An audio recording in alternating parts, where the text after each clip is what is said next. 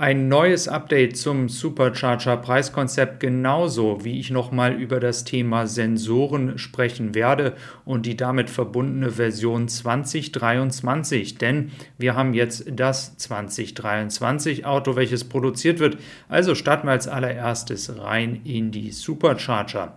Also als allererstes sehen wir hier einmal eine Aufnahme aus Amerika und zwar, dass nicht nach Uhrzeiten und einem festen Preis entsprechend abgerechnet wird, sondern hier wird nach der Kilowattanzahl abgerechnet, sprich wenn du 180 bis 250 Kilowatt lädst, lädst du mit 1,20 Dollar pro Minute bis runter zu den 0 bis 60 Kilowatt, wo es dann 23 Cent sind.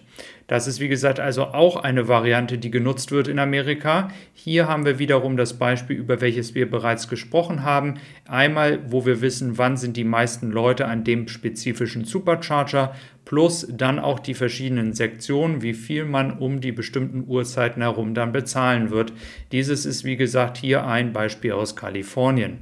So in der Form wird man natürlich dann auch in Zukunft die Nachfrage ein wenig äh, steuern können und man hat natürlich dann auch die Option, zum Beispiel an den Uhrzeiten, wo eben halt nicht so viel los ist, dann auch den Fremdmarken die Möglichkeit ge zu geben, zu laden. Das ist eine Möglichkeit, wie Tesla es in Zukunft steuern könnte. Wir können also gespannt sein, was Tesla hier noch in diesem Bezug und diesem Thema noch machen wird. Es wird sicherlich noch einiges hier in den nächsten Jahren kommen. Dann schauen wir auf die Thematik Sensoren. Es gibt einen YouTuber, der in Fremont tatsächlich Aufnahmen macht. Normalerweise ist hier ein ganz kleiner Kreis zu erkennen, zumindest hier bei den neuen Modellen nicht mehr, die seit Anfang Oktober produziert werden. Ähm, das wurde, wie gesagt, hier entsprechend entdeckt. Wenn wir das nochmal mit einer älteren Version gleich vergleichen, dann sehen wir auch, dass da normalerweise ein kleiner Kreis noch ist, ähm, und zwar unten drunter. Ähm, laut diesem YouTuber soll es eindeutige Hinweise geben, dass das jetzt auch schon Autos sind, die eben halt nicht mehr diese Ultrasonic-Sensoren haben. Es ist davon auszugehen, dass ab dem 1. Oktober also alle Autos ohne diese Sensoren gebaut werden, in Fremont, aber dann auch in den anderen Fabriken. Gerne gebt mir hier aber nochmal Feedback, wenn ihr euer Auto erhaltet.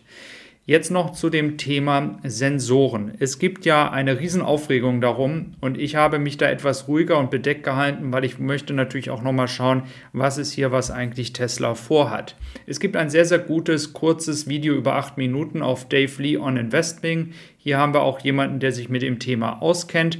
Es wird auch tatsächlich hier ein wenig kritisiert, dass damals als Tesla eben halt auch bei den Sensoren weggegangen ist, wenn es um das FSD geht und halt nur noch kamerabasiertes macht, dass es eine gewisse Zeit gedauert hat, bis dieses kamerabasierte tatsächlich besser war als mit Sensoren.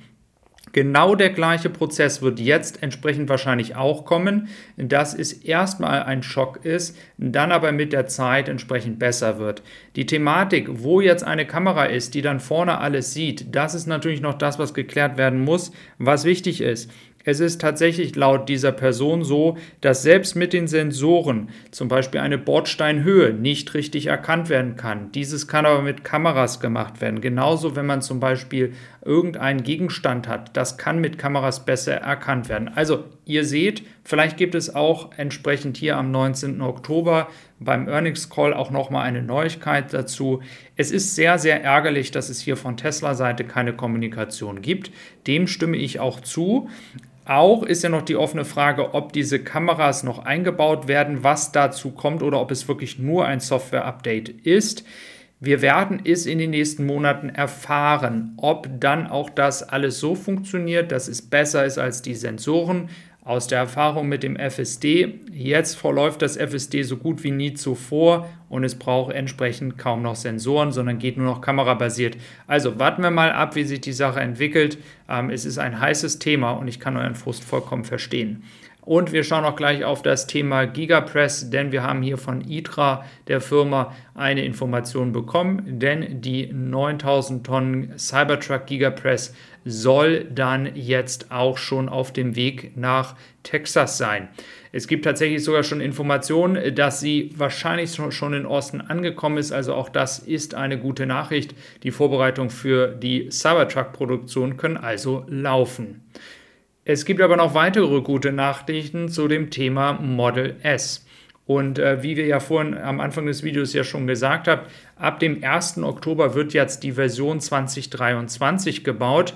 Das betrifft alle Modellvarianten. Und hier haben wir vom gleichen YouTuber aus Fremont ähm, tatsächlich dann auch Autos entdeckt, äh, die für den europäischen Markt sein werden. Das ist vor allem daran zu erkennen, dass es größere Flächen für die Nummernschildern gibt, welche ja in dieser Form in Amerika nicht benötigt werden.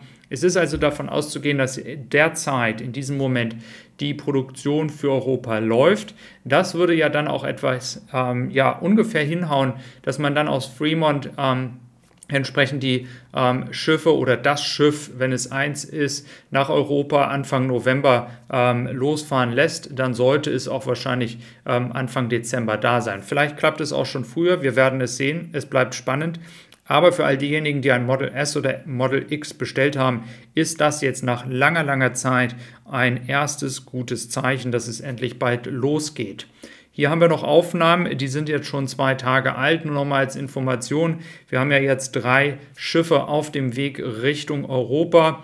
Ähm, die Glovis Supreme, die Dana Bleeder und die Grand California. Es sollten von eurer Seite auch wahrscheinlich dann bald nochmal Windzuteilungen kommen. Ich rechne hier damit aber, dass es eher Anfang der Woche sein wird.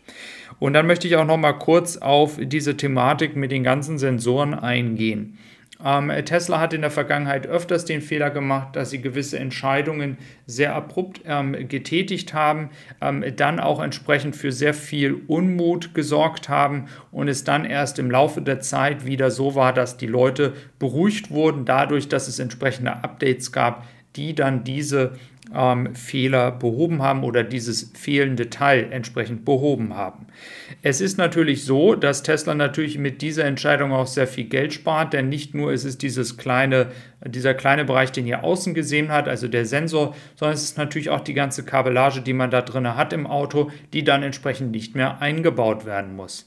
Das Kamerabasierte ähm, grundsätzlich, da ist halt die Frage, wie man mit dem vorderen Bereich umgeht, denn auf den Autos, die wir in Kalifornien jetzt gerade gesehen haben, ist keine zusätzliche Kamera zu sehen. Und deswegen ist natürlich die Frage, wie Tesla da umgehen wird mit der Situation, dass kein toter Winkel oder kein Bereich entsteht, in dem wo eine Kamera nicht sieht und keine Entscheidung treffen kann.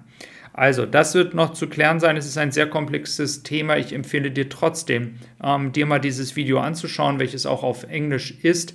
Ich selber bin natürlich kein Experte darauf in diesem Bereich. Ich versuche nur ein wenig die Wogen zu glätten und ein wenig euch zu erklären, dass es auch viele Dinge gibt, die die Sensoren nicht können, die aber eine Kamera kann und am Ende vielleicht dann auch tatsächlich dieses System sich so durchsetzen wird. Ich danke dir. Bis dann und tschüss.